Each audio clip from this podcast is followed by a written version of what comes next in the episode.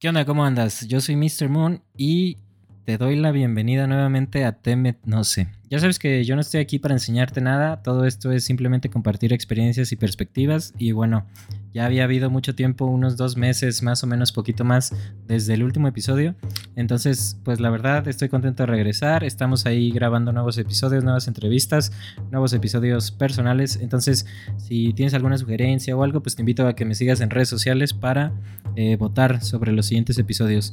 Bueno, eh, el día de hoy me acompaña Pablo de Sanación Psicodélica. Él ya lleva buen rato compartiendo en redes sociales sobre todo lo de sus psicodélicos, sus propias experiencias y algunas perspectivas interesantes, información. Y pues el día de hoy hablamos sobre un poquito de su historia, sobre eh, los psicodélicos, sus experiencias con ayahuasca, San Pedro, este DMT, entre otras y pues hablamos sobre libertad, sobre la Matrix, este, vidas pasadas, cuestiones de estas, ¿no? Así es que si te interesan todos esos temas, pues te invito a que te quedes y pues muchas gracias por estar aquí. estamos iniciando esta nueva temporada, segunda temporada, así es que gracias, gracias por acompañarme y si no es por el momento, vamos a darle. Pues primero que nada, yo soy Pablo, me dicen el Paps también y pues aquí ando nada más haciendo, vamos a hacer un videito chido con el tío psicodélico, con Mr. Moon. Yo me dedico a hablar de, de cualquier cosa al chile, pero pues me gusta mucho la psicodelia. Yo creo que por eso nos conocimos, ¿no? De este grupo de hermanitos cósmicos que se hizo el Chris. De ahí, de ahí sacamos todos estos videos. Bueno, este, pues antes que nada, eres es la primera vez que te traemos este canal. Para los que nos están oyendo, ya tengo una plática con Pablo, pero en el suyo. Entonces, este, pues estaría bueno. La primera pregunta es siempre: ¿cómo, cómo llegas a este mundo del psicodélico? ¿no? ¿Qué estaba pasando en tu vida y qué fue lo que te llevó a, a preguntarte cosas más raras y por qué decidiste tomar un psicodélico para empezar? Ah, buena pregunta, es que yo quería pensar cosas nada más. Pero pues te voy a zarro, ¿no? Justamente, Pero es, es, como el meme de la niña de que es que mi mamá no me deja ir al mercado a pensar cosas. Este, sí, pero justamente me fui al cerro a pensar cosas como muchos de nosotros lo hacemos. Eh, antes de tomar mi primer psicodélico e irme al cerro a, hacerlo, ya me había ido al cerro previamente sin nada, ¿no? A meditar nada más. Pero lo que me trajo a los psicodélicos, pues fue, la neta, al chile fue la, fue la depresión, fue la falta de... Aquí es como el momento dramático, güey. Es que fue la depresión, la ansiedad, la falta de motivación y propósito en mi vida. sí, pero así, Básicamente fue eso, la neta estaba en un punto de mi vida donde estaba bien madreado y la neta no encontraba salida para nada. Y dije, no, pues empecé a, encontrar información sobre los psicodélicos y cómo podrían ayudar al tema de la depresión y todo ese rollo. Además que también me fui como por los, por la alternativa, ¿no? Pues no quería tomar antidepresivos ni ansiolíticos. Entonces ya como que fui probando un montón de diferentes alternativas como flores de Bach. También fui a, me dieron flores de Bach, güey. Este, tomé 5-HTP, que es un precursor de la serotonina. Varias otras plantitas, la hierba de San Juan, la rodiola. No, no, no, un montón de cosas hasta que me topé ya ahora sí con los psicodélicos y esa fue la razón principal por la cual inicié con este rollo. Simón, ¿eso hace más o menos cuánto fue? ¿Unos ocho años, no? ¿Cuánto? Eso fue en, eh, a inicios del 2017, fue hace seis años. Bueno, igual ya es buen rato. Este, digo, yo, te sigo desde que ibas empezando, cuando todavía eras Paps explorando. Este, te, quería preguntar también, ¿qué, ¿qué, fue lo que te llevó a, a, crear los videos, no? O sea, digo, los pruebas y todo. ¿Qué pasó en ese momento en cuanto a los pruebas? ¿Y por qué dices, ah, pues déjame pongo a compartir videos de psicodélicos? Ah, sí, pues básicamente nada más quería compartir con las personas, porque me di cuenta que, que no había como algo así. O sea, sí, sí había de repente en YouTube cuando yo estaba investigando para tomar la decisión si quería tomar los psicodélicos o no, que es algo que siempre le recuerdo a la gente, investiguen antes de meterse cualquier cosa, por más prometedora que sea o aunque no tenga este, efectos adversos, lo que tú quieras, investiguen, ¿no? Entonces estaba como que buscando y me topé como con los clásicos, ¿no? Me topé con Alex, de, con Trippy, me topé con este vato del otro lado de Estados Unidos que se llama Psych Substance. Ah, está ahí. Ajá, y todavía sigue, güey. Me da mucho gusto que sigue porque ya tiene como dos millones de seguidores y todo el rollo. Y este me topé con Your Mate Tom, que es otro vato que también este, habla sobre los psicodélicos y comparte sus experiencias. Y dije, güey, pues estaría chido como que nada más dejar un testimonio, ¿no? Como que dejar ahí la experiencia para cualquier persona que quiera probar o lo que sea, que no se metan así nada más a, así a lo pendejo, ¿no? Por así decirlo, es como que, que investiguen un poquito. Al final de cuentas, como que mi experiencia, o sea, la experiencia es muy subjetiva, ¿no? La experiencia psicodélica es muy, depende de lo que lleves dentro, depende del entorno, todo. Pero pues si yo puedo compartir un poquito, además que siempre me gustó compartir, güey. Por eso es básicamente, es, es que, que empecé a compartir con las personas todo el recorrido de, con los psicodélicos. Simón, ¿ya, ¿ya hacías videos o algo antes de que fueran de psicodélicos o fue el motivo principal el compartir esto? Nada, mi, mi, motivo principal de hacer videos siempre fue, pues eso, compartir un poquito de experiencia, un poquito de conocimiento, si es que tengo algo, ¿no? Y no, antes de eso mi canal de YouTube era, era de Pokémon Go, güey. era de videojuegos. Ah, el, el, canal de YouTube se transformó de un canal de videojuegos de Pokémon Go principalmente. Y de ahí dije un día, no, pues que me aburrió Pokémon Go, güey, porque la neta ya no habían sacado nuevo contenido. Tardaron mucho tiempo en hacer una buena actualización. Dije, güey, estoy saliendo a jugar este, todos los días. O sea, no grababa todos los días, pero estoy saliendo a jugar. Y son las mismas ondas, güey. No hay ni torneos, no hay intercambios de Pokémon, no hay nada. Entonces me aburrió. Y es cuando entonces empecé con los psicodélicos. Dije, pum, pum, pum. Borré todos los videos de, de Pokémon Go. Todo, todo, todo. Eh, el nombre era igual, era Paps Explorando. Porque a mí siempre me gusta explorar, me gusta explorar todo, ¿no? Entonces ya cambió de, de, la noche a la mañana. Un día era Pokémon Go y videojuegos. Eh, como gameplays de Super Mario también. Y ya de repente al día siguiente era como que mi experiencia con el San Pedro. el público me imagino que se ha de haber impactado de repente cómo atrapar a Pikachu Shiny y de repente experiencia con el San Pedro. Sí, sí, está bien interesante esa transición, güey, porque hace no, hace no mucho, güey, hace, ¿cuándo fue? Yo creo que como en noviembre o diciembre en el TikTok hice como un video, ¿no? Acá como que, hey, ¿cómo? ¿Por qué cerró la puerta? tengo fantasmas aquí adentro. Ah, sorry. Este. eh, estaba en TikTok, güey, e hice como una, un video así de que, hey, ¿cómo fue como ustedes llegaron a los psicodélicos por primera vez, no? Y ya un montón de gente empezó a comentar. Me gusta mucho leer las experiencias, güey. Y, y este un carnalito comentó, güey, yo te conozco, antes tú jugabas Pokémon Go. está, está chistoso, pues, porque está, está interesante porque eh, muchas de las personas que seguían el contenido de, de los videojuegos, de repente, años después, güey, como dos, tres años después, cuando ya estaba más metido en el rollo, me mandaron mensaje, güey, así de que, hey, que vi que los honguitos ayudan para la depresión y así, ya sabes, me puedes dar más información. Y, y, sin siquiera como que esa no era la intención, ¿sí sabes? Pero pues bueno, ahí se van. Oye, y, y, también moviendo la plática a ese, a ese punto, antes cuando empezaste a hacer videos, pues que solo estaba precisamente el trip y todo lo demás era en inglés, eh, pues había mucha falta de contenido, ¿no? Como de experiencias y que información real, por así decirlo. Nada más te decían, no lo hagas y hasta ahí. No, no era como más allá de por qué no, por qué sí, qué pasa, ¿no? Y ahorita hay como una sobreposición de demasiada información sobre el psicodélico, ¿no? De hecho, vi ayer o anterior que publicaste que, que ya habían cumplido la, la, misión en tu vida. Este, ¿qué, ¿qué, planeas hacer ahora? Este, ¿cuál, ¿Cuál ves que es el futuro de esto? O sea, tanto al público como a los creadores. Este, ¿tú, ¿Tú a dónde planeas moverte y el público? ¿Crees que hay como un fanatismo irracional a todas estas medicinas y esas cosas? ¿O cómo ves todo esto? Dame un segundito. Ah, que no puedo poner mi celular en modo avión porque pues estamos en línea. Este... eh, me entró una llamada.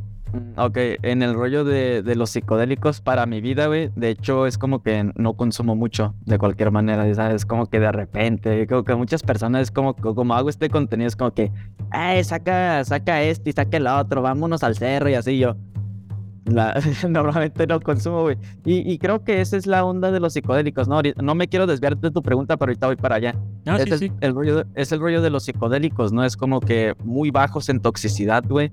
De que se puede crear dependencia, cualquier cosa se puede crear dependencia, güey, dependiendo de tu estado de ánimo y cómo estés por dentro, ¿no? Porque eso sí hay que tenerlo bien claro, como sí son muy bajos en toxicidad en cuanto al físico, este, físicamente no te van a enganchar como el cristal, por ejemplo, cualquier otra sustancia, ¿no? Pero igual, si estás pasando por momentos muy cabrones en tu vida, yo estoy al tanto ahí de, de la comunidad siempre y estoy al tanto, entonces me pregunto como que por qué este, las personas se enganchan consumiendo constantemente, ¿no? Eh, pero igual, sin juzgar, simplemente es como para que tengan eso en cuenta, ¿no?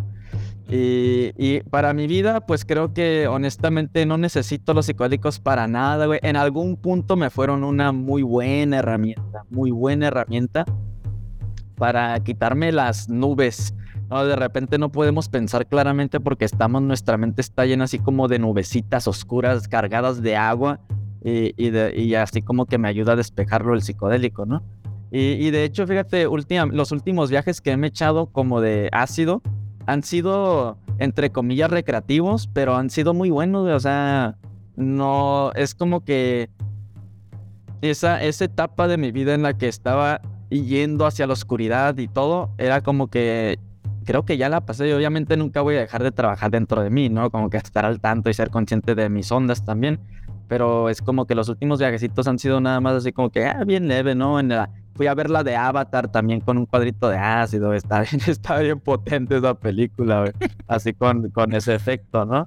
Em, entonces, para mí creo que en cuanto a ese tema de la sanación, por así decirlo, los psicodélicos ya cumplieron su función. O sea, no estoy diciendo que ya nunca voy a consumir eh, en el futuro, pero de por sí ya no consumo, güey. Pero ahorita lo que me voy a dedicar es simplemente compartir más. ¿Sí sabes? Porque yo siempre he compartido en el canal y he compartido alguna que otra experiencia ahí medio, eh, ¿cómo se le dice? Media más allá, güey, como que va un poquito más allá, ¿no? Porque tú sabes, te has metido en viajes en los que, puta te, te, cuestionas la realidad y hasta yo he llegado en un punto en el que, güey, me estoy quedando loco, ¿qué es esto? ¿No? Es como que, ¿qué onda? Entonces, ese tipo de experiencias, la neta, tengo un montón, pero no las cuento, güey si al caso les he contado por la superficie los rollos de los reptilianos y los símbolos y todo eso que sucede durante el viaje, pero no me meto muy a fondo porque al final de cuentas es como que una experiencia muy subjetiva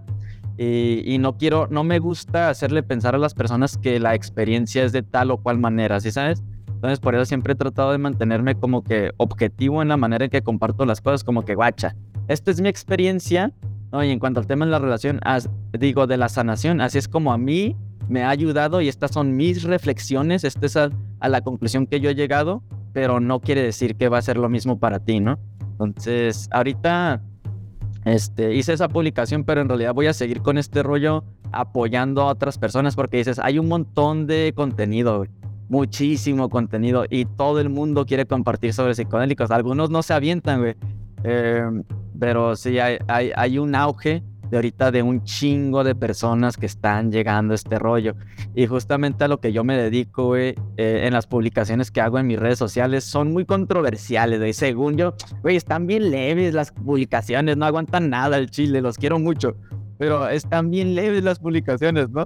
Pero hago esas publicaciones, güey, porque estoy al tanto de la comunidad, de, varios grupos de psiconáutica y de espiritualidad y todo ese rollo. Entonces yo sé más o menos lo que está pasando en la mente de las personas. Entonces lo único que yo hago es que entro a los grupos, este, veo de qué está hablando la gente, ¿no? Y creo una publicación en torno a eso, pero en forma de sátira. Y, las personas de volada como que sienten la pedrada, ¿no? Como que, hey, ¿qué onda, no? Como esta mañana hice la publicación de, hice la publicación, ya eliminé a varios, solo dejé a los que les vale madre si los psicodélicos son drogas o medicina, porque tienen cosas más importantes que hacer en su vida. Y eso lo saco, güey. igual no es para nadie en específico, pero lo he visto en varios grupos de psiconáutica de psicodélicos que las personas están muy en contra de, ah, son puras drogas que se están drogando, pinches hippies. Y la madre, entonces hago esa publicación y hay un montón de, de interacción, güey, pero pues eso es a lo que me dedico actualmente ahorita para como también como para aterrizar un poquito los temas, ¿no? Como para aterrizar un poquito los temas de la psicodelia y de la espiritualidad, del esoterismo y todo el rollo. Por lo menos ese es mi es lo que estoy haciendo ahorita y estoy ayudando a varias otras personas a crear contenido también sobre psicodelia. Simón, este y, en mi experiencia hubo un, hubo un tiempo, digo yo también mi primer psicodélico fueron hace unos siete, siete años, más o menos seis años.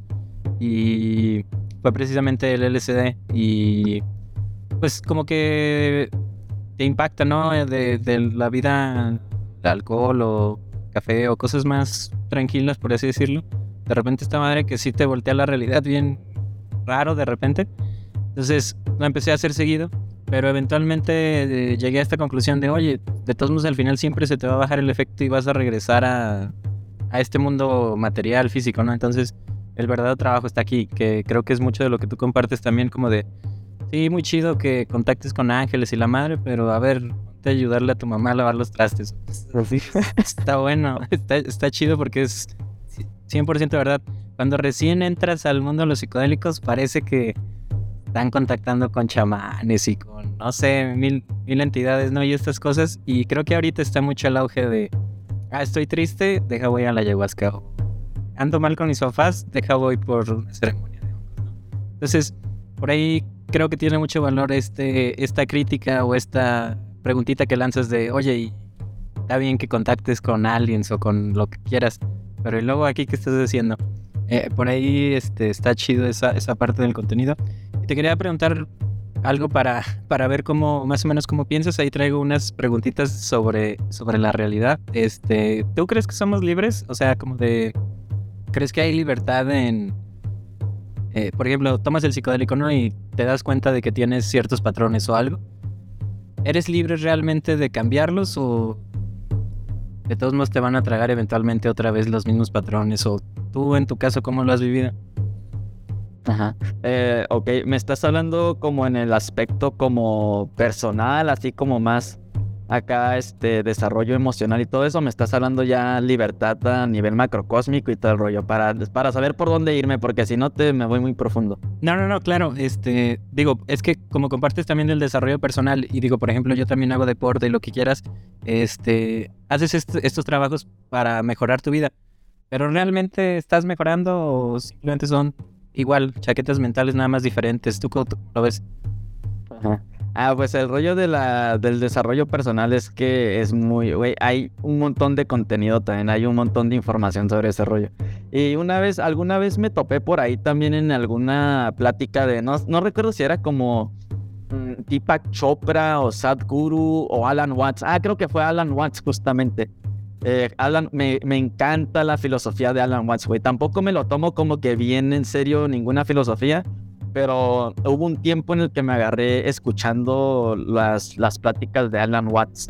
Y justamente dice eso, ¿no? Como que la trampa del desarrollo personal, del eh, personal development industry es lo que dice, ¿no? Es como que, ¿qué, está, estás mejorando? ¿Qué, ¿Qué, es lo que estás mejorando realmente? O sea, no te das cuenta que ya eres un ser completo, ¿no? Es como que ya estás completo.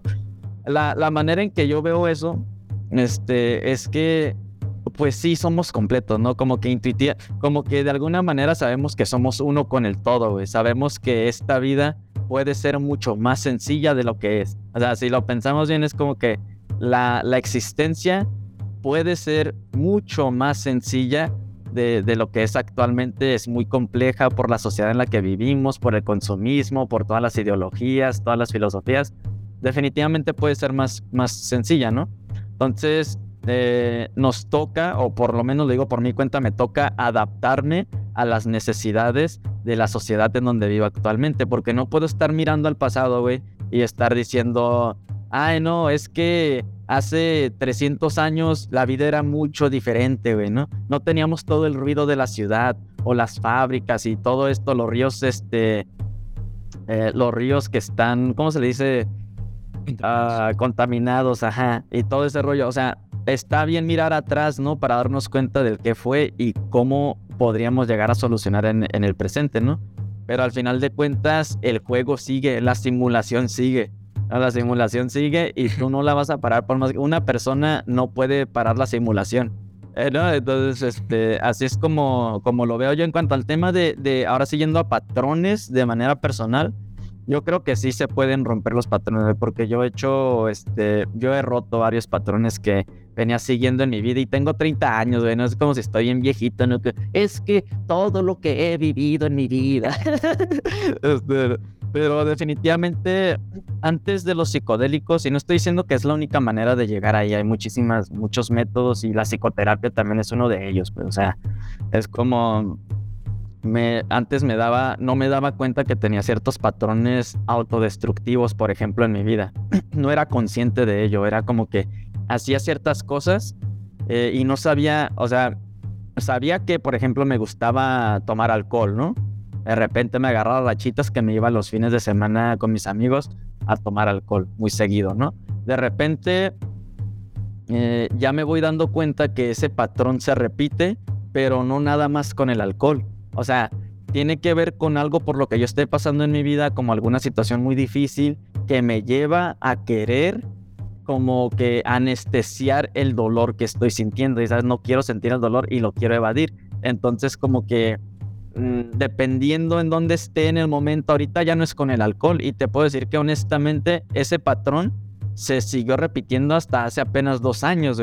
Se, se repitió ese patrón de evadir el dolor y de anestesiar, anestesiarme, pero ahora con la, con la marihuana.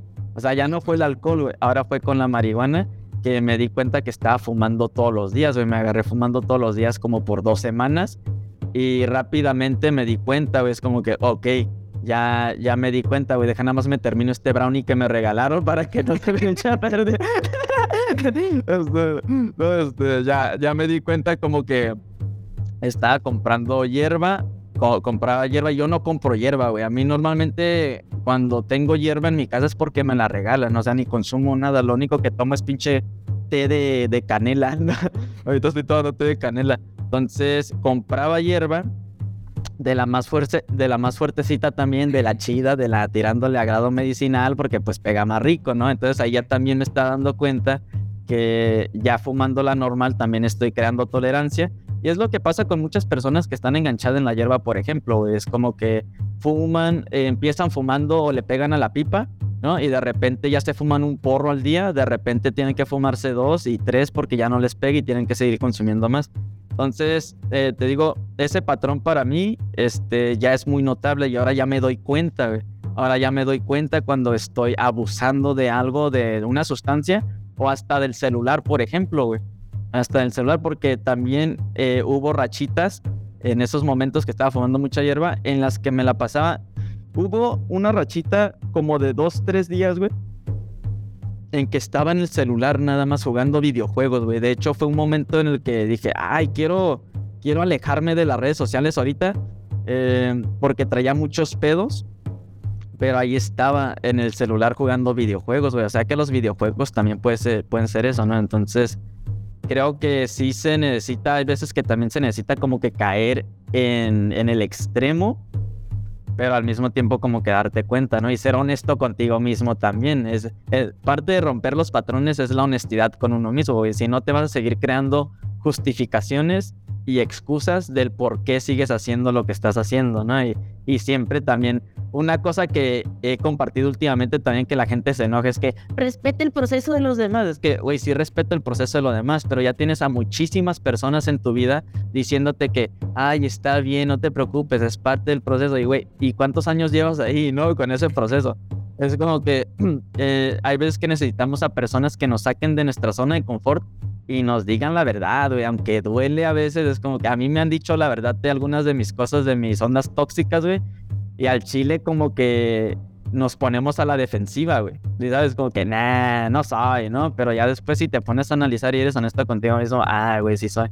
Y es parte, es parte principal para poder romper un patrón. Es la aceptación, ¿no? Acá pinche plática de alcohólicos anónimos. El primer paso es... Entonces la primer, el primer paso es aceptar que tienes un problema, no sino cómo vas a solucionarlo. Que, que de hecho el, el, proceso de Alcohólicos Anónimos, según yo, eh, eh, las cosas que he leído, lo desarrolló después de que Timothy Leary, el famosísimo psiconauta, hace sus viajes, conoce a un amigo, le da un ácido también, y este güey es el que crea Alcohólicos Anónimos y todo el proceso de los 11 pasos y todo eso, pero a partir de un viaje de psicodélicos. Entonces está interesante como todo, todo se interconecta, ¿no? Este... vámonos a, eso también. Este, hablaste hace, hace ratito de, de, la Matrix, que no se puede parar y todo eso. ¿Cómo te tomas estas pláticas de, de la simulación y de estas cosas? ¿Crees que hay una realidad realmente que está oculta a los sentidos? Este, nada más es el sistema que nosotros creamos, por así decirlo. ¿Tú cómo ves esta relación de...? Porque hay muchas personas que quiero escapar de la Matrix o no sé qué. ¿Qué, qué es en sí la Matrix? ¿Se puede escapar? Es la pregunta. Primero que nada, carnal, quiero dejar un disclaimer aquí que yo no soy Neo Ah, Entonces, todo lo que les voy a platicar aquí es mi perspectiva nada más. Y así es ah, como yo. Eh, eh, obviamente, este tema de la Matrix no hay una verdad, güey. O sea, el Chile, todo el mundo nada más como que tiene ideas y filosofías de lo que es la Matrix. De hecho, el tema de la Matrix es como una filosofía también de que vivimos en. No, o sea, no me voy a ir profundo en eso, te voy a dar mi perspectiva porque ya nos vamos bien, bien profundo, ¿no? Y son como esos temas que salen a flote con el ácido, güey. Por eso el ácido para mí es una sustancia muy filosófica, o sea que te mete en estados filosóficos bien cabrones porque tu mente está pum, pum, pum, pum, pum, pum, pum. Entonces, yo veo todo este rollo de la Matrix, primero que nada, eh, sí saben que Neo en la película de la Matrix, justamente en la última película, para, lo que, para los que no la han visto, Neo al parecer anda medio tocadito, anda medio esquizofrénico. Pero de ahí también vamos al rollo de que, ¿qué es la esquizofrenia, güey? No comprendemos la esquizofrenia, lo que realmente es la esquizofrenia, ¿no? Quizás nada más sea... Dependiendo la época cambia qué es esquizofrenia. Pero sí, sí, continúa, ¿verdad? Sí, justamente. Ándale, justamente eso. Entonces, Neo, si ven en la película, en la última película, Neo está pasando por un proceso de duelo. ¿No? Eh, porque perdió a alguien, ¿no? O sea, no, no recuerdo si fue al amor en la primera película, pero fue antes de eso, porque Neo ya se quería salir de trabajar, ya no le encontraba sentido a su vida, güey. Quería terminar su vida. O sea, es para que... Ese es el aspecto psicológico de la película de la Matrix, ¿no? Es como que ese güey quería terminar su vida, se inventó en su cabeza toda una historieta de lo que es la realidad, ¿no? De lo que es el sentido de la vida y al final de cuentas se quería suicidar, güey. O sea, suena bien extremo, ¿no? Pero es la realidad. Justamente en la, en la última película, así es como inicia la película. Los primeros 15 minutos de ese güey se quiere aventar otra vez. Otra vez. No, no lo intentó una vez, güey. Lo intentó varias veces. Se intentó suicidar y llega una morra del pasado, de otra dimensión, de un universo paralelo y lo salvó, ¿no? Para que no se suicidara. Pero Neo en realidad ya estaba hasta la madre de vivir en esta realidad, güey. ¿Verdad? Entonces, eh, simplemente, a como yo lo veo, es que muchas veces hacemos el bypass espiritual, que es un tema del que siempre platico, de que no muchas personas hablan y no sé por qué no se habla más seguido, güey. Al Chile es un tema muy importante y más en torno al tema de los psicodélicos. No sé por qué no hay nadie más. He tratado de encontrar a alguien, güey, algún psicólogo, algún psiquiatra, alguien por allá afuera que esté hablando del tema del bypass espiritual. El bypass espiritual es este es cuando utilizamos las ideas de la espiritualidad y las llevamos a los extremos y las utilizamos para evadir la responsabilidad de nuestras vidas. Ah, entonces, no sé por qué no se habla de eso, porque estamos romantizando demasiado este, entre comillas, despertar espiritual. Es como las cosas y todo eso, ¿no? También, o sea, sí, sí entiendo por qué las personas se abren a esos rollos, porque, o sea, tú y yo hemos tenido experiencias, o sea, yo sé que tú también con el ácido, con cualquier otra cosa, eh, se, te metes a, a un viaje muy profundo, ya sea con la ayahuasca o con el DMT, con el ácido, lo que tú quieras, y realmente se siente como que, güey, ah, es que todo esto es una simulación. Yo he llegado a ese punto con el DMT, por ejemplo. He llegado a ese punto con el DMT en el que, y justamente mira, este, carnalito, si estás oyendo esto, te mando saludos. Esta mañana, no voy a decir nombres, pero escuché un audio de un carnalito que sigue la página y en Instagram. Y me mandó mensaje y me dice, carnal, ahorita ando yendo a, He ido a algunas ceremonias de ayahuasca y de bufo. y en realidad siento que la realidad es una ilusión nada más. No, se siente la realidad es como que es en ese punto en el que sientes que esto no es real, güey. Y muchas personas pueden caer en los extremos, güey. En los que, ay, es que esta, esta vida no tiene sentido, güey, no vale la pena estar aquí, ¿no? Entonces, en lugar de que el psicodélico les ayude, que, que te ayude como que a sobrellevar esa depresión, esa ansiedad, te mete aún más profundo. Entonces, te lo puedo decir eso también por experiencia. Yo pasé por una rachita así también como a finales del 2018 en el que después de un viaje de ácido de, con dos cuadritos, puta madre, me quedé como que patinando, me quedé como que aguanta, ¿no? ¿Qué pedo con esto? Cuidado. Ajá. Ah, pero ¿tú, cuánto, ¿tú cuántos has hecho? Varios, ¿no? Una vez me aventé como 10. Estuvo denso, pero bueno, ya fue mucho tiempo atrás. Pero sigue. Oh, nada, no manches, 10, yo con dos tengo, ahí estoy en servido, ya no quiero ir más para allá. fue, un experimento personal, pero, pero sí dije, no, no vuelvo a hacer eso. Sí, eh, bueno, en fin. Eh, ya, yo al punto al que yo he llegado en cuanto a los temas de la Matrix y todo esto, nos topamos con muchísima información y luego confundimos lo, el significado de la Matrix y todo esto. Y eh, como yo lo veo, mi perspectiva, esta es mi filosofía de vida.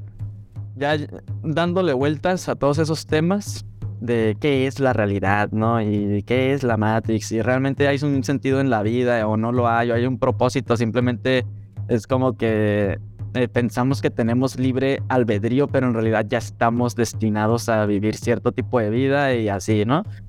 Eh, pues yo, yo he llegado al punto en el que pues me vale madres, güey. Y sabes, no, no en el punto de me vale madres, de como hay una imagen de, de dos monjes budistas, ¿no? Es un meme que anda por ahí ya tiene rato. De que uno está como que la existencia no tiene sentido y está todo aguitado, ¿no? Y luego el otro dice, la existencia no tiene sentido y está feliz, güey. Es como que es que mucho depende de la perspectiva que tú le quieras dar, porque también es como que eh, si tú decides ver, si tú decides vivir tu vida, ¿no? Pensando que hay un sistema que te está oprimiendo. Porque es, es una realidad, güey. En realidad sí controlan a las masas. Esa es una realidad. No voy a decir que no, ¿no? Tampoco es como que, ay, no, imagínate lo bonito y esto, no. Es una realidad para muchísimas personas que todavía existe la, existe la esclavitud, por ejemplo, ¿no? Eso no lo podemos negar. Eh, gracias a Dios aquí en México no tanto, pero sí existe en países allá en Asia, por ejemplo, en, en las fábricas tienen a niños trabajando, es, es una realidad, ¿no? Pero, ¿qué voy a hacer yo al respecto, güey? O sea, si me pongo nada más en modo conspiranoico, en el que, ay, no, es que pinche sistema y la Matrix y este y el otro. Ah, como yo lo veo es que, pues bueno, existe, el sistema está ahí. Pero otra cosa también que he aprendido es que, pues mejor aprendo a jugar dentro del sistema. En lugar de estar ahí nada más como que eh, tratando de, de ir en contra del sistema que es justamente el rollo. O sea, y no estoy diciendo que no se que no se clame por justicia, güey. O sea, claro que sí, ¿no? Si se necesita justicia en el mundo, que la gente se levante, ¿no?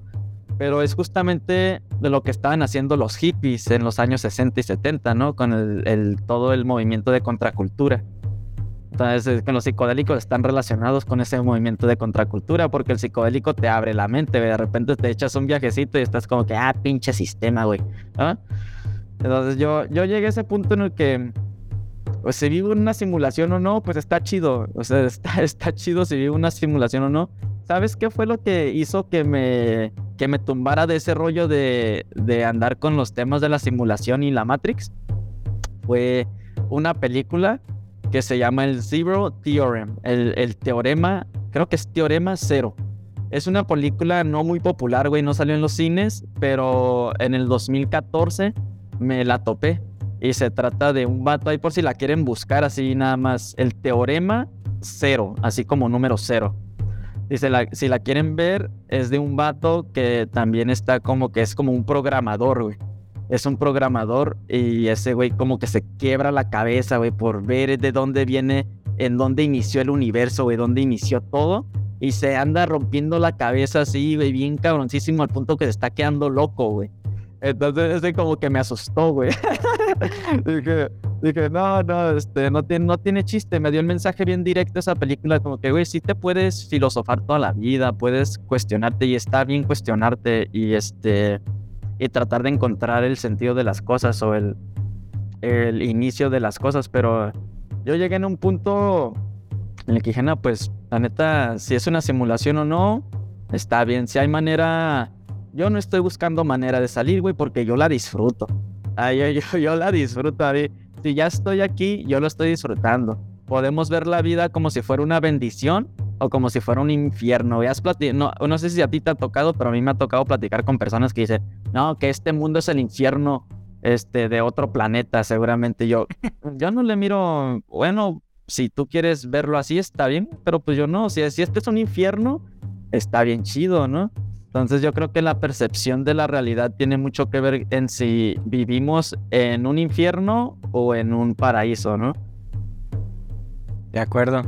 No, pues muy, muy completa tu respuesta y precisamente eh, también ahorita que compartías sobre la libertad que así como a gran escala realmente no, no hay mucho sentido ni siquiera en el desarrollo personal, etc. Y más o menos hablas de lo mismo de la Matrix. O sea, tampoco clavarse tanto ni con estoy cambiando el mundo, ni con estoy escapando, pero tampoco ah, pues eh, estoy en el infierno. O sea, los dos extremos creo que es sano precisamente. Y, y excelente que, que, compartas desde, desde este punto de equilibrio. Oye, eh, habías, había escuchado que, no me acuerdo en qué programa o si en la plática anterior, habías estudiado psicología, ¿no? O, algo así. Ah, unos, unos semestres de psicología. En realidad, dos semestres de psicología. Porque, a ver, a ver, a ver. Este, te, quería preguntar, el, porque, digo, cuando llegas al psicodélico, por lo menos en mi caso, me tardé unos dos, tres años en, ver que se podían usar para realizaciones interesantes y luego de ahí partir para aplicarlo en tu vida. Pero antes de eso yo estaba trabado en, el, en las visiones, en todo lo que te muestran, ¿no?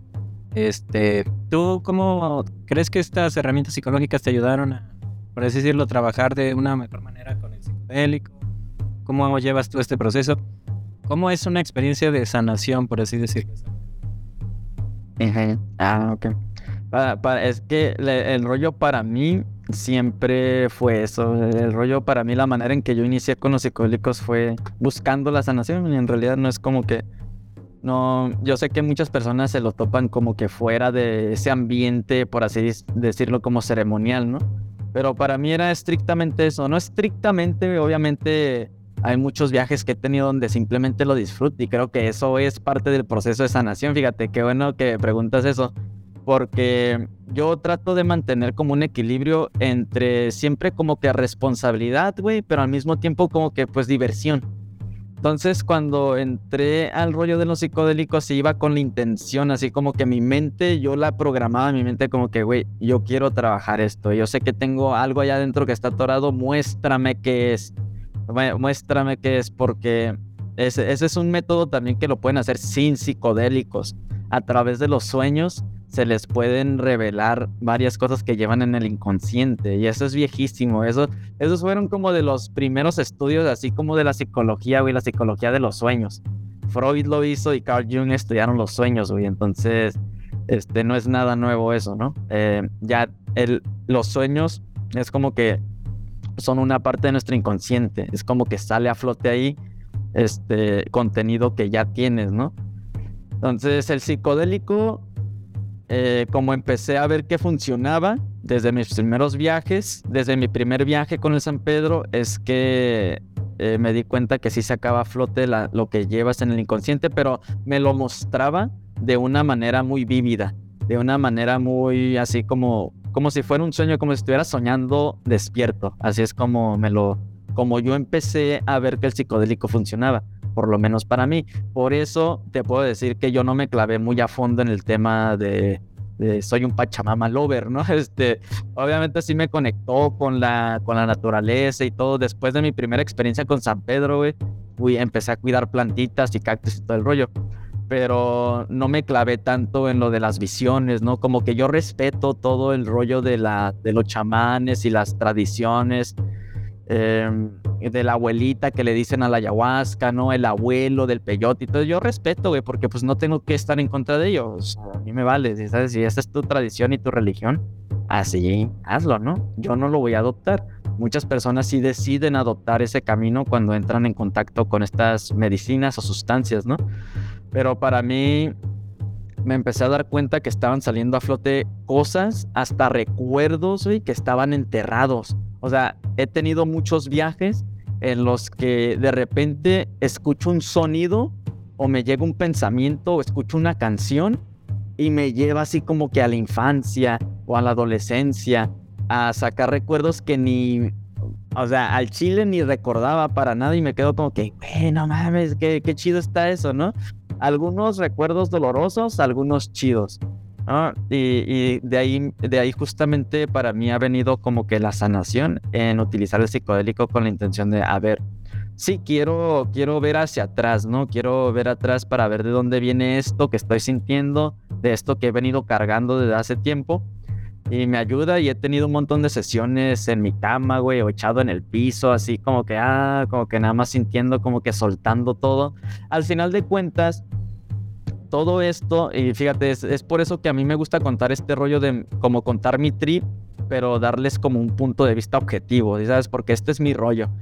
Creo yo que todo esto podría ser también un tipo de, de sugestión y podría ser como un psicodrama. Es justamente lo que Jodorowsky tocaba, ¿no? Era toda la premisa de la obra de Jodorowsky, del psicodrama. Es como que a través del drama, a través de la actuación, tú puedes este, expresar también muchas cosas que tienes allá adentro. Entonces, el psicodélico para mí ha sido como que esta, esta herramienta, güey, que me expande eh, y me da la oportunidad de expresar cosas que quizás me daba vergüenza expresar antes en mi cuarto, en mis cuatro paredes, güey, encuerado, así siendo yo nada más y lo saco, güey, y lloro y bailo y canto y de alguna manera eso está, estoy ayudando a que se suelte esa, esa energía que está estancada en mi cuerpo, que me estaba causando ansiedad, que me estaba metiendo en estados depresivos y hasta dolores físicos, ¿no? Entonces, así es como yo lo he utilizado. Fíjate, es la primera vez aquí en tu podcast, carnal, que estoy compartiendo esto, ¿eh? Este, esto no lo había compartido de esto, ¿no? Ajá, primicia aquí. Esto no lo había compartido de una manera tan así, pero ahora que te dije que hice la publicación, que tú dijiste que viste la publicación, ya me voy a empezar a meter mucho más a fondo en todo lo que he experimentado. Entonces el psicodélico yo lo siempre lo utilicé de esa manera y me ha ayudado un chingo al punto en el que ahorita no lo necesito para nada, güey. Mi vida está así 100%. O sea, no dejo de tener problemas, güey. No soy perfecto ni nada. Pero ya tengo una manera el psicodélico me ha ayudado mucho a reconocerme a mí mismo, mis patrones de conducta, lo que, lo que puedo hacer, lo que no puedo hacer, mis limitaciones también. Y ahorita ya es como que, ya teniendo esta perspectiva de mí mismo, es como que ya miro la vida un poquito diferente, güey, ya me acepto, ya no me comparo con otras personas tampoco. ¿no? De ahí venía mucha de mi ansiedad también. Bueno, ya, aquí me podría ir una, otras dos horas, pero sí, así es como yo utilizaba los psicodélicos. No, está, está padre que, te explayes. Pues, este, te, quería decir también, eh, qué interesante que comentas esto de que, que puede ser psicodrama, que puede ser simplemente otra alucinación, lo que sea. Pero ahí yo creo que nos perdemos muchas veces, precisamente cuando ya te estás haciendo muchas preguntas de, oye, ¿y cómo le hago para contactar o cómo para las vidas pasadas y estas madres? En vez de simplemente vivirlo, que creo que es en cuestión práctica, por así decirlo ya es hora ahora sí de aléjate poquito, güey. O sea, nomás úsalo y ya, como si te ayudó a expresar, pues qué bueno. Y, si andas preguntándote cosas que nada que ver, pues ahí aléjate un poquito, ¿no? Eh, sí, sí. Oye, este, hablamos también, bueno, ahorita mencionaste del San Pedro. Te quería preguntar, yo tuve una experiencia hace, ya va a ser casi un año, con el peyote. Fui a una ceremonia ahí con según eran maracames. Yo la verdad no creo que fueran maracames. Este, bueno, en lo que te quería preguntar es, ¿cómo, cómo definirías, si, si pudieras definir el efecto de la mezcalina y de San Pedro precisamente? Porque veo que compartes mucho de esta planta y yo la verdad no tengo mucha experiencia. Ajá. Pues la, la mezcalina yo la veo así como una sustancia muy Mira, me voy a meter en, temas un poquito más místicos espirituales. Sí, sí. Porque es, esto justamente es el... eh, justo tengo un podcast que, que grabé ahora que fui a, a Ciudad de México con una carnalita eh, que hace así como sesiones, también hace como ceremonias con peyote y todo el rollo, ¿no? No les recomendamos que consuman el peyote por su estado, pero en fin, eh, igual es una experiencia muy única. Y yo puedo describir, fíjate, con ella estuvimos comparando, es como que antes de grabar, es como algo que no se quedó grabado. Es como que eh, antes de, empezar a grabar estábamos como que, ¿y tú cómo, cómo sientes el, el peyotito? Me dice, el hikuri. Y yo, "Mm, pues lo siento muy... Me da mucha energía, güey, me siento bien alegre, güey, me siento así como que bien, pues en plenitud.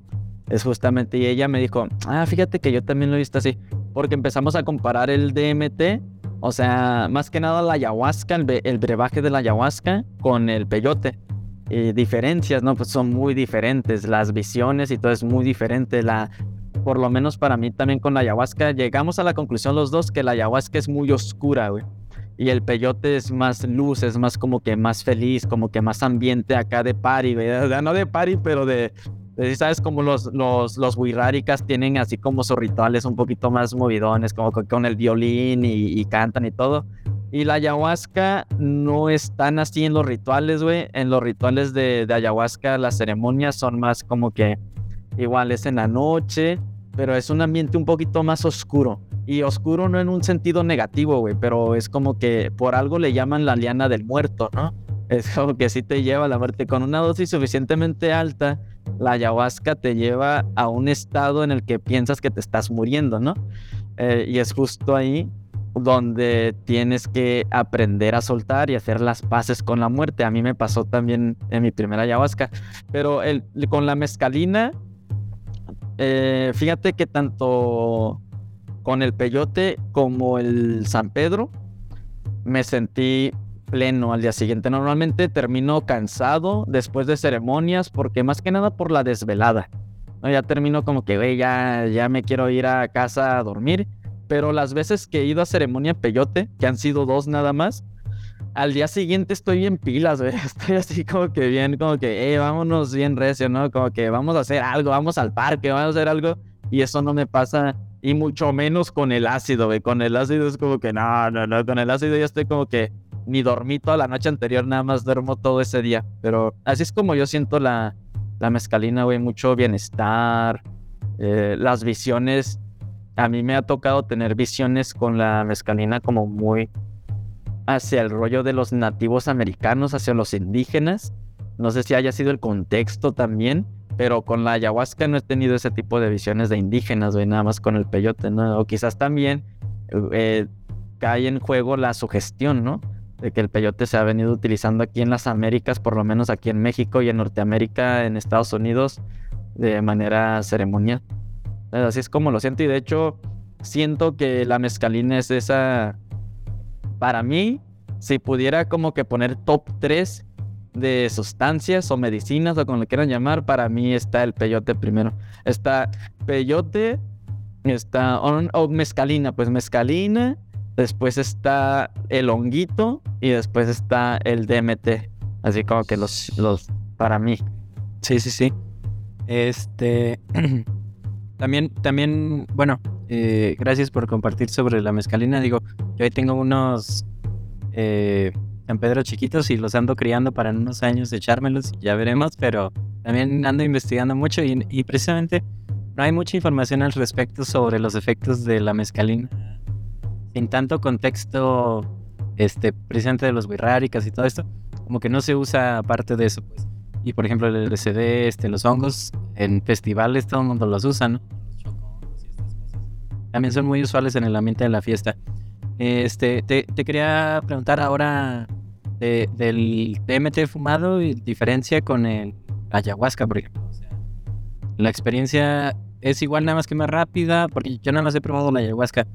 Eh, ¿cómo, ¿Cómo dirías tú que es la diferencia entre un sapito, simplemente el DMT shanga, cosas de estas? Diferencia con la experiencia larga de la ayahuasca. Ah, es muy, muy diferente. Es una experiencia totalmente diferente. Totalmente diferente. La ayahuasca es un viajecito de cinco horas, seis horas. Eh, y obviamente pues no siempre estás en el pico, ¿no? Igual creo que con todas las sustancias para mí el pico dura como una hora. Con el ácido como dos horas, güey. Esa madre es como que ya bájenme de aquí. ¿Cómo apago el pinche ácido? Pero con, con la ayahuasca así como una hora en el pico profundamente sumergido, güey.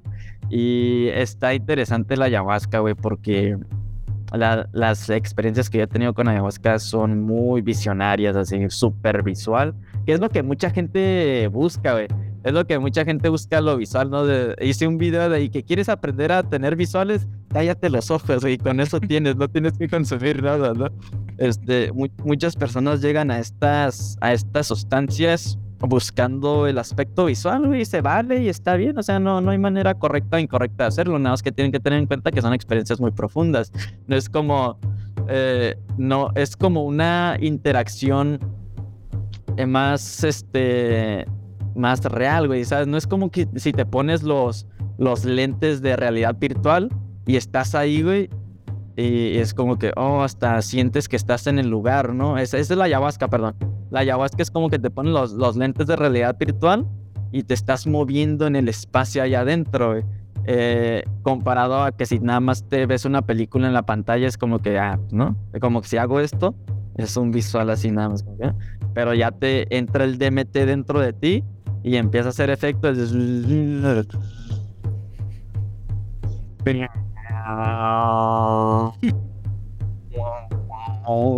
Y ya te quedas como que, hey, qué verga, yo no pagué para estos efectos este, auditivos.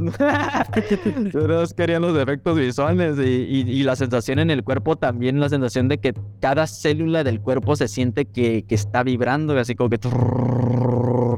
Entonces, eh, la ayahuasca para mí es una, una experiencia muy profunda.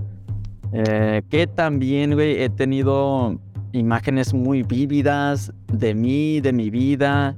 Me he teletransportado, por así decirlo, a, selvas, a una selva, güey. O sea, no les quiero contar todo esto como de forma fantasiosa, pero es la le estoy contando al chile en lo que experimenté. este, me, en, una, en uno de los viajes sentí que estaba en medio de una selva, güey, y estaba así como que escuchaba todos los ruidos de la selva. Eh, sentía que estaba ahí como que, pues ya ves que la selva está fresca, y se sentía así como que corría la brisa y todo y me sentí frío y todo dije, ay cabrón, esta es una realidad muy interesante. Em, igual, también ayuda mucho para, para los temas de sanación, pero bueno, esa es mi experiencia con la ayahuasca, güey. Un efecto largo donde te puede meter a estados donde te vas a conocer otras cosas que no conocías, dragones. Ah, bueno, ya, ahí lo voy a dejar, ¿no? Una, una, nada más los dejo con esto de la ayahuasca. Una de las experiencias muy comunes de las personas con la ayahuasca es que eh, en su viaje sienten que se los come una anaconda, güey, una, una boa, una serpiente gigante, ¿no? Y de repente se siente como que yo sentí en un viaje también que estaba encima de una serpiente, güey, y la serpiente nada más me estaba viendo. Ahí los dejo con eso no les quiero meter acá como ideas de Dragon Ball ni nada que está encima del dragón ni nada. El Shenlong.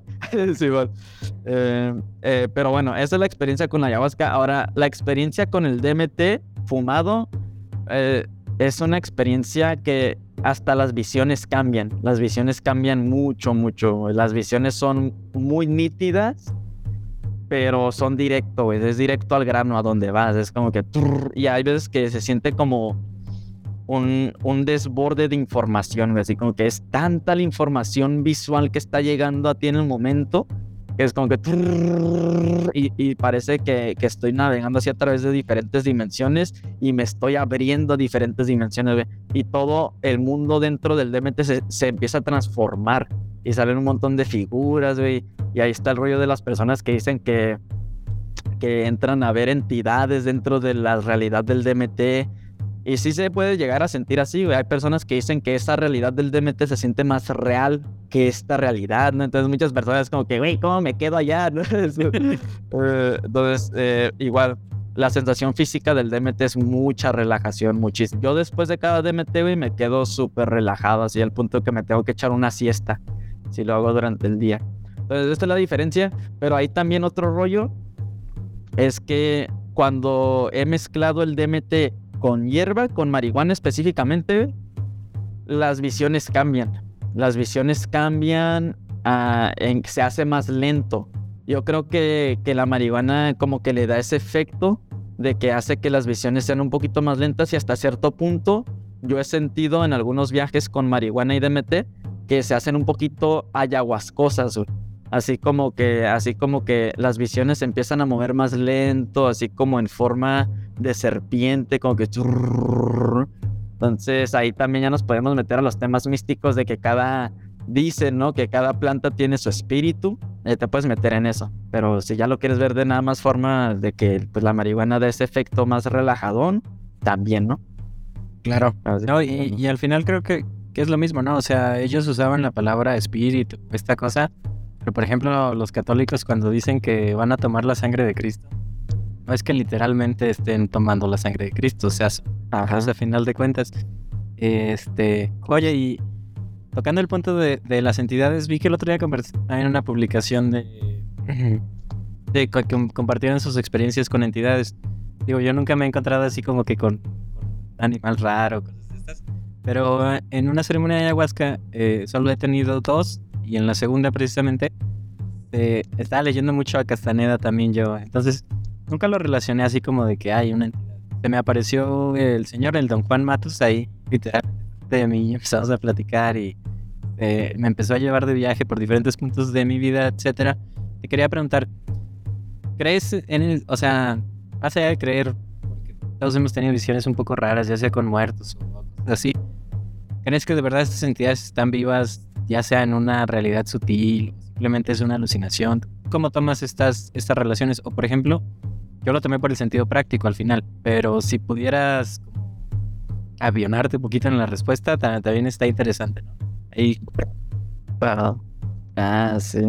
Sí, en, en, esa, en esos rollos, sí, yo sí, yo sí, yo sí creo que hay ese tipo de, de entidades, ¿no? Ese tipo, porque, o sea, nada más por, por lo menos para mí, y fíjate que también me he cuestionado eso mucho, o sea, no es como que nada más creo así como ciegamente, ¿no? Es como que eh, o más bien, fíjate, por ahí mire un video en TikTok de un vato que decía, ¿tú crees o sabes? No, porque eh, saber es una cosa y creer es otra. Creer es como creer ciega, como que nada más crees que algo existe, ¿no? Pero sabes, esa es la cosa. Y no voy a decir que yo sé, güey, pero por ahí con las experiencias que he tenido con, con los psicodélicos, yo podría decir que sí sé que están ahí porque he tenido algunas experiencias muy así como que muy cabronas, así como que, ah, no puta madre, ¿no? Entonces, de que, de que creo que de que sé que existen, existen, porque es como, como, no, no te podría dar un, un ejemplo claro de que, de que existen y tampoco lo puedo comprobar. Es toda la cosa, ¿no? Es la cosa que no podemos comprobar si realmente existen o no. Pero creo que sí nos podemos dejar llevar un poquito por las experiencias de las personas también. Porque es como que el ejemplo del DMT, ese es como que, uy, ok, estás entrando en, una, en un viaje, ¿no? Por así decirlo. Podría ser una alucin nada más. Pero si ya hay tantas personas que nos están diciendo que, que regresan del viaje, y te cuentan exactamente lo mismo, ¿no? Y esto no es que lo hayan leído en un libro, ¿no? No es lo mismo que las religiones que te cuentan la experiencia mística y dijeron, no, que Moisés vio esto, ¿no?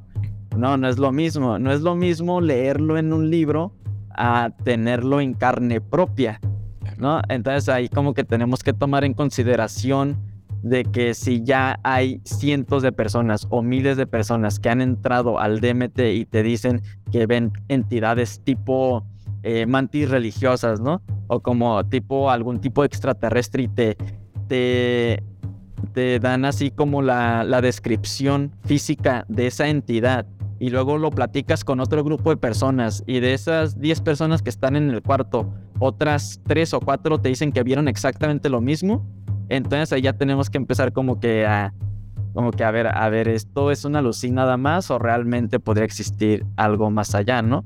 Eh, luego también otra cosa es de que, o sea, nos podemos echar el rollo de que esto podría ser una proyección mental también, pero me ha tocado a muchísimas personas, güey, y a mí también me ha pasado que en viajes aparecen como este tipo de símbolos, por ejemplo, que yo nunca había visto en mi vida, güey. O sea, al chile es como que los tengo que buscar, ¿no? Y así ya casi acá como que con en, la, en Google acá como que, a ver, este símbolo así, así, así, y luego no sale nada, ¿no? Es como que, es como cuando buscas la letra de la canción, ¿no? Que no sabes si la estás como que, la estás tarareando nada más la canción, pero no sabes la, la letra, nada más sabes que suena más o menos así. Eh, así me ha tocado. Entonces, yo sí, yo sí creo que, que existen ese tipo de, de entidades, güey. Y porque es algo que también ya viene desde hace mucho tiempo y siempre algo que siempre les digo es como que cuestionen sus creencias, ¿no? Y yo he llegado a este punto, a esta perspectiva que te estoy dando ahorita, después de cuestionar mis creencias también. No es como que nada más, ay, nada más porque lo escuché por ahí o por esto, no, es por, también por la experiencia y también basándome como que en, filosofías también así de los viejos griegos, güey. De hecho, la, como por ejemplo, la palabra demonio viene del griego, güey, que para los griegos un demonio no era simplemente un ser este, supernatural que tiene sabiduría, que tiene mucha sabiduría y no es ni bueno ni malo. ¿no? Pero pues ya depende también qué uso, porque qué uso le quieras dar, ¿no? Y ahí ya nos podemos meter en todo un rollo más allá de la dualidad y del bien y del mal, pero pues no me quiero ir tan allá, güey. Sí me, sí, sí me estoy volando un poquito, pero no me quiero ir tan volado tan allá. sí, claro, porque al final, pues, es real, ¿no? O sea, pues siempre llegas a esa pregunta de ¿sí o no? O sea, sí, sí, sí. Pero muchas gracias por la, por la respuesta. Oye, este, antes de, de bajarnos del avión un poquito, te quería preguntar también, ahorita que mencionabas de este, ya sea que vivan donde vivan estas entidades o lo que sea, también me ha pasado, por ejemplo, en sueños que me aparece una abuelita que ya falleció, platica cosas, etcétera. Te, te, quería preguntar, ¿cómo ves esto de... Ay, luego también platicaste lo de los símbolos que de repente te aparecen. ¿Tú en qué punto estás en este mito, por así decirlo, de, de la reencarnación, vidas pasadas y todas estas cosas? ¿Qué hay más allá de la vida? No sé si tengas... Ajá. Ah, de esas están buenas, güey. Fíjate que en esos temas, en algún punto sí dije, ay, yo sí quiero saber de mis vidas pasadas, claramente, ¿no? O sea, es como que todos pasamos por eso. Pero yo, yo como que he llegado, güey, a, a, ese punto, o sea, de, de, que no, no te puedo, de, igual, eso, igual, el tema de los espíritus es exactamente lo mismo. O sea, si hay tantas personas que también te dicen que vieron su vida pasada y te pueden describir exactamente cómo era su vida en el en, en, otro momento, ¿no? en otra época, lo que sea, en otra vida, eh, ahí también tenemos, no podemos descartarlo totalmente. ¿sabes? Y, y, y, también pasa muy seguido con viajes de, de ayahuasca y psicodélicos, güey, que hay personas que dicen, güey, yo viajé hasta allá. Como un ejemplo, güey, es eh, una amiga, bueno, eh, la hermana de mi ex, güey, se echó unos honguitos, ¿no? Por primera vez y ahí la acompañamos en la casa y todo el rollo. Y al día siguiente, güey, despertamos. Ella ya se había ido, no sé si había ido a la escuela, al trabajo algo. Eh, pero en la mesa dejó dibujos, güey. Dejó dibujos y dejó un dibujo de, de una familia de osos, güey. Es, dejó un, dibujo de una familia de osos. Y, y, pues nos quedamos como, ¿qué show con esto, no? Entonces ya después le preguntamos, hey, ¿qué onda con ese dibujo que dejaste ahí? Dice, no, es que yo me vi en una vida pasada que yo era eh, yo estaba en una, en una familia de osos, güey, y que mataron a mi mamá o algo así, no me acuerdo muy bien qué fue lo que dijo. Y así hay muchas diferentes anécdotas de diferentes personas que dicen que regresaron a una vida pasada, ¿no? Y algunas personas hasta llegan a una conclusión, güey, que eso es más loco aún, de que llegan a una conclusión de que los patrones que están repitiendo en esta vida vienen de una vida pasada, ¿no? Entonces yo me quedo como que, órale, está interesante. Yo no me meto tan a fondo en eso, güey. Yo trato de nada más vivir en el presente. Si yo noto un patrón aquí, saber la historia de la familia está chida, güey. ¿Sabes? Ver el árbol genealógico y ver hacia atrás y decir, oh, no mames, qué loco, ¿no? Entonces quizás de ahí viene algo. Pero no me meto muy a fondo en eso. Sí, tengo como, tengo en mi, mi, este, ¿cómo se le llama este? Mi delirio místico, güey. Esto es lo único que sí tengo y que no sé si ya te lo compartí. No tengo el delirio místico de que en, yo sí he vivido otra vida, güey, en allá como por el Tíbet. Allá, allá como por la India, por el Himalaya y todo eso, ahí sí como que más o menos ese, traigo ese rollo, pero no me lo tomo tan en serio tampoco, güey. Pero, em, y tampoco me creo lo que las personas me dicen tampoco, güey, porque no me gusta tomarme ningún papel en serio, o sea, de que todos tenemos un papel y un rol, eso sí creo, ¿no? Pero no me lo tomo en serio el papel. Entonces muchas personas están como que, güey, pues, tú pareces hindú, ¿no? Como que parece que vienes de la India, así, ya sea. Y luego a mí siempre me ha llamado mucho el chamanismo, por ejemplo. Me, me encanta, así, o sea, literalmente me encanta. La palabra encanta el tema del chamanismo es un tema bien profundo, así como que, puta madre, ¿cómo es posible que personas puedan entrar en estado de trance, de éxtasis, para contactar otros lugares y después traer la información para acá? ¿No? Es como que, puta madre. Entonces yo tengo varios libros ahí sobre chamanismo, de hecho, tengo uno que me gusta mucho, se llama The Shaman, y está, ese libro nunca lo voy a prestar. Ese libro es de colección para toda la vida porque está ilustrado, güey. Tiene la historia del chamanismo y todo. Y, tengo otro libro que tiene que ver con religiones, que justamente en los primeros... Va, como el tema de las religiones, pero así como en orden cronológico. Y el chamanismo es de los primeros capítulos. Se supone que la religión inició así como de, de manera ceremonial, ritualística, ¿no?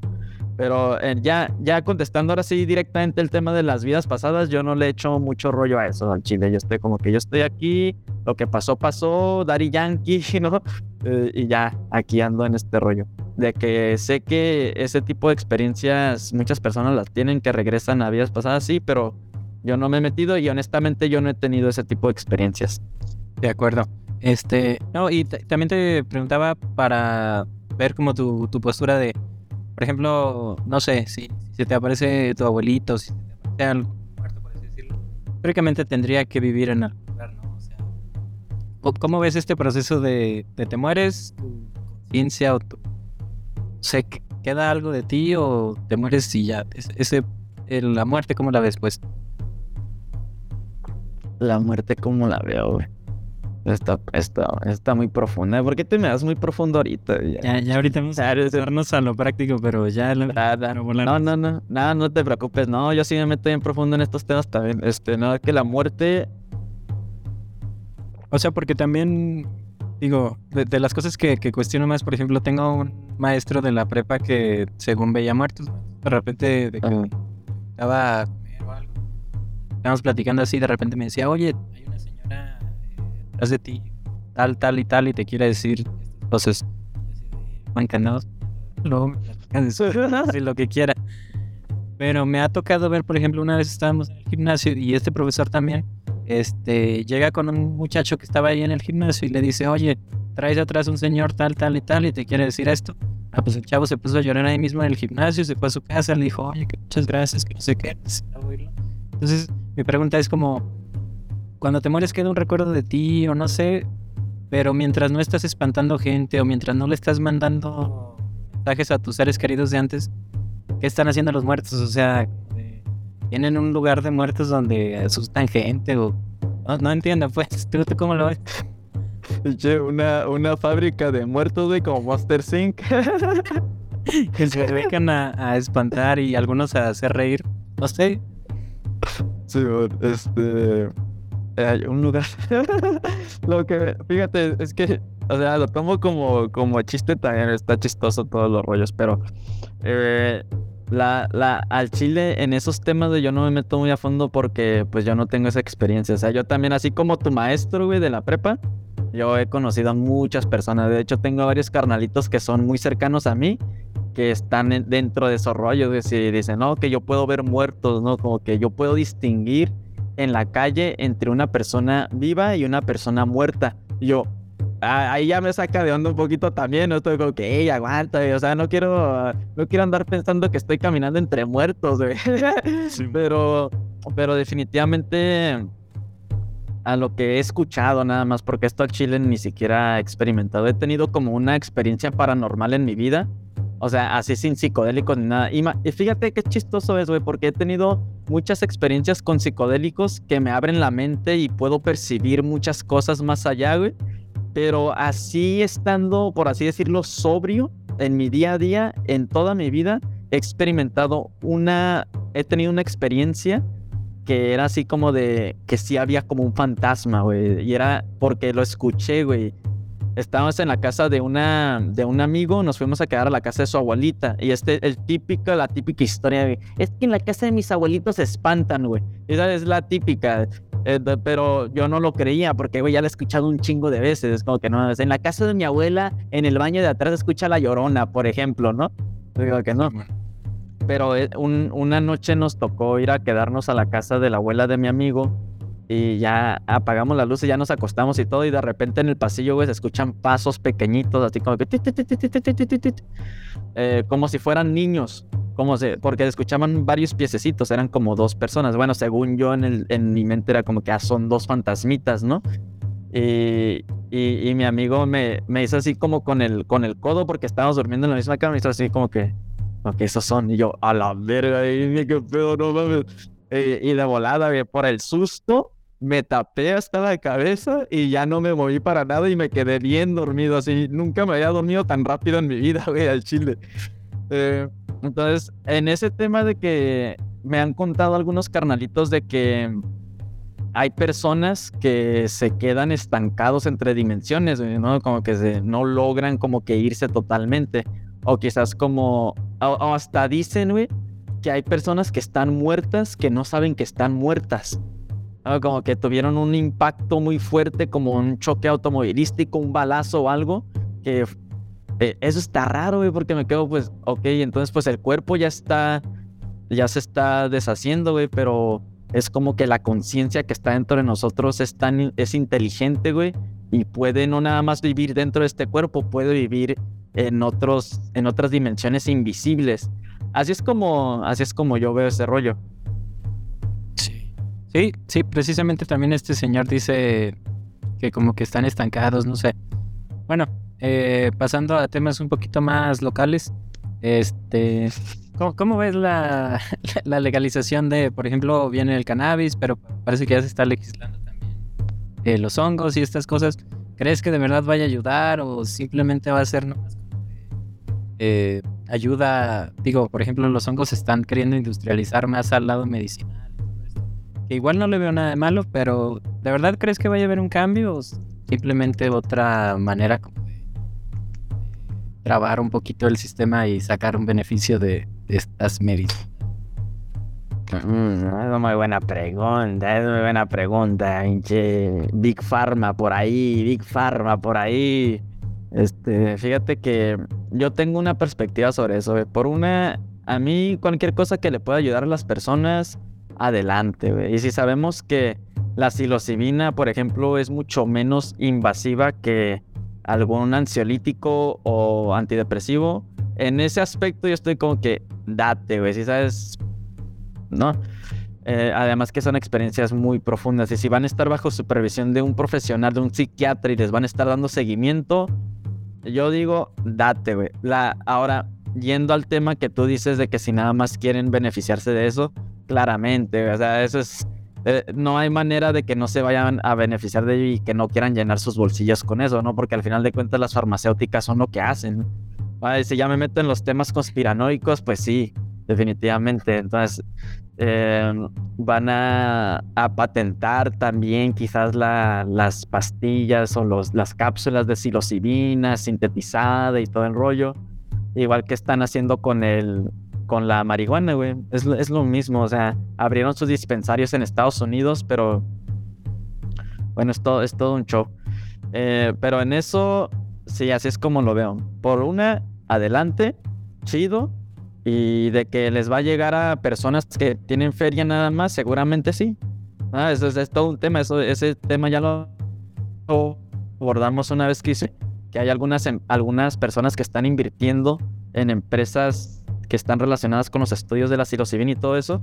Y ahí salió a flote en el grupo de psiconáutica, salió a flote y todo el mundo empezó a dar opiniones de que así, así, que solo se quieren beneficiar y esto y el otro y que solo va a ser para las es un poco elitista, ¿no? Toda esa palabra que se usa actualmente de que es para gente con feria, porque una terapia no va a ser barata. O sea, si, si quieres ir a una terapia con psilocibina, con el psiquiatra, no va a ser muy barata, que digamos como accesible a todo el mundo. Entonces, eh, sí se puede comprender ese punto de vista. También yo también lo, yo lo veo así. Eh, pero de igual manera creo que la, la, ahorita creo que se debería de trabajar también en el rollo de, de instruir, de educar a, psicoterapeutas y a psiquiatras en estos rollos también para quien lo quiera hacer de una manera independiente también lo pueda hacer, ¿sabes? Y quizás no cobrar los mil dólares que se va a cobrar por una terapia si lo viene en Estados Unidos, ¿no? Quizás cobrar un poquito más barato, lo que tú quieras. Al final de cuentas es un servicio que se da, tampoco se pelea por, por el rollo de que, hay de que debería ser gratis también. Pues no, es un servicio que se está dando y la persona estudió 4, 5, 6, 7, 8 años este, para tener el conocimiento para poder brindarte este servicio, ¿no? Entonces eso no se pelea. Y así es como, como yo lo veo. Pero sí me, sí me da mucho gusto que se esté haciendo mucho el rollo de este, como ahora vi que Mindsurf eh, ayer os publicó que se va a hacer como un tipo tallercito de cuatro horas para eh, en torno a la terapia psicodélica. Digo, hey, qué chingón está eso. A mí me da mucho gusto, güey, porque pues yo inicié este rollo en, en eso, güey. De hecho, cuando yo estaba en la, en la uni, les dije a los canalitos, hey, perros, chequen por acá, chequen esto de los psicodélicos porque se va a volver a reanudar, güey, porque ya está investigando y ya, o sea, los estudios nunca pararon totalmente, güey. Siempre hubo pequeños estudios por aquí, por allá, pero ahora que está saliendo más a la superficie el tema, pues ya se está haciendo más, este, más notorio, ¿no? Que hay estudios detrás en diferentes universidades para tratar a personas con depresión, ansiedad, estrés postraumático y la madre. Ya se le está dando difusión, pero hace, hace 10 años yo no sabía de todo esto y estaba sucediendo todavía. Entonces, yo estoy muy feliz por eso. Y ahora sí pasamos de que a las últimas preguntas. Eh, al principio comentamos que, pues a final de cuentas, yo, yo solito contra el mundo, pues no tengo nada que hacer, ¿no? Es como su rol y jugar pero, pues en un sistema roto, de alguna manera todos tenemos un poquito la culpa, ¿no? ¿Cómo ves este proceso como de qué puede hacer uno, ya que llegaron hasta aquí este episodio, para qué puedo hacer yo como individuo para tratar de mejorar? No sé si tengas alguna perspectiva. Para tratar de mejorar el ambiente para todos, la propia vida. Para tratar de mejorar el ambiente, pues primero que nada, yo, yo sí creo, güey, o yo sí sé, más, más, que nada yo sí sé, ya voy a empezar a cambiar ese, ese tema de, voy a buscar ese video otra vez y lo voy a grabar en mi celular y lo voy a ver todos los días. Por lo menos, a como yo he experimentado esto, es que si yo no hago un cambio, yo no puedo ayudar a hacer un cambio en el mundo, ¿sabes? O sea, muchas personas eh, viven en, en miedo, güey. O sea, si no te puedes quitar los miedos de encima, por ejemplo, no, ¿cómo vas a, buscar aportar algo a la sociedad?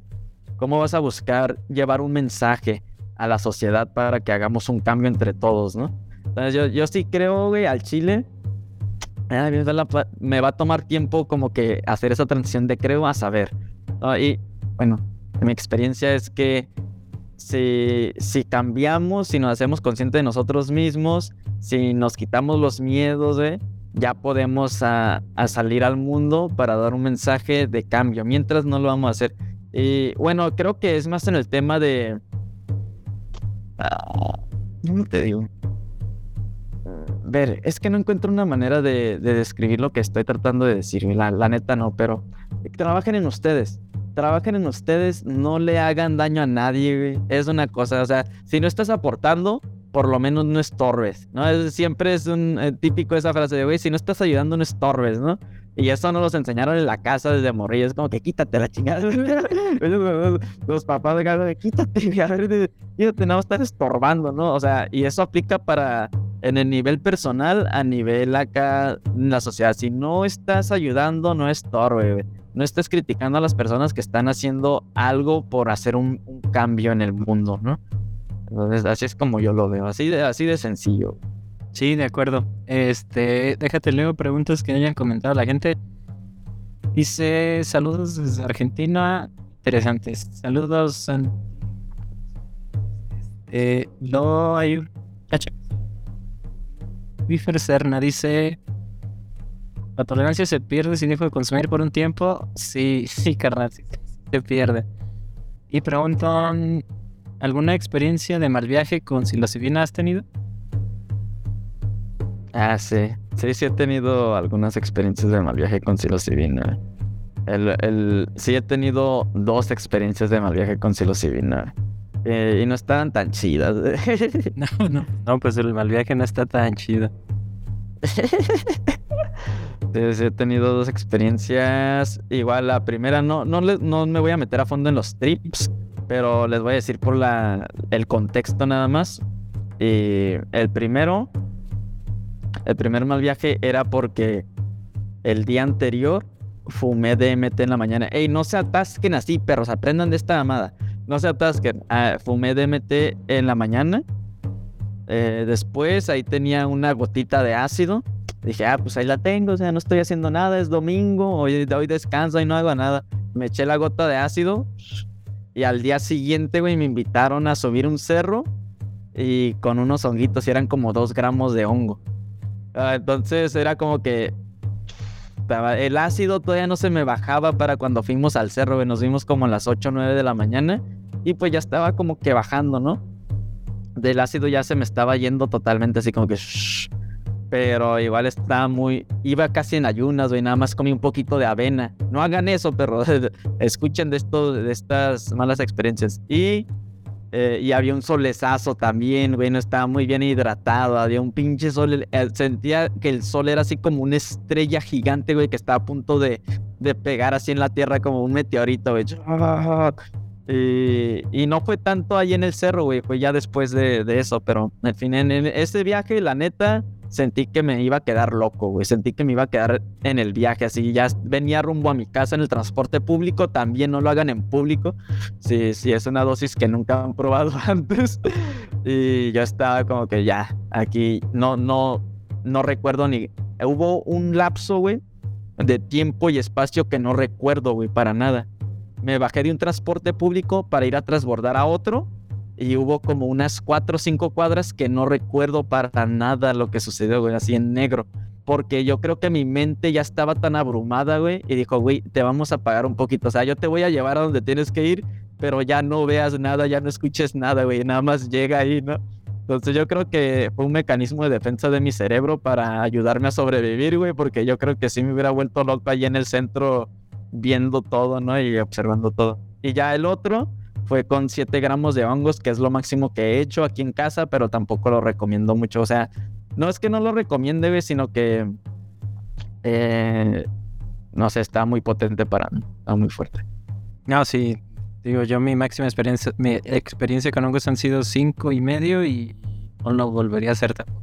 Está fuerte. Ajá.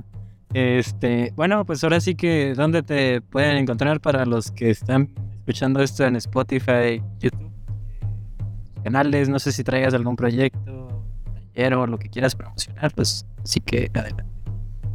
Ajá.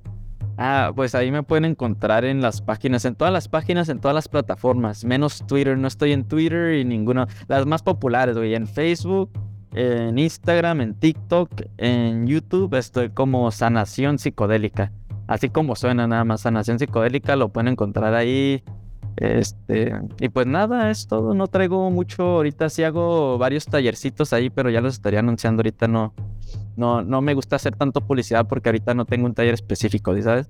Eh, pero fuera de eso, hay invitados. También está el, Disque Podcast, que también nos aventamos una charla antes con Mr. Moon, pero lo voy a invitar otra vez porque creo que vamos a estructurarlo de una manera diferente esta vez. Y ahí, si se quieren echar la plática con Mr. Moon, está ahí en Spotify, nada le ponen sanación psicodélica y es el capítulo número 18.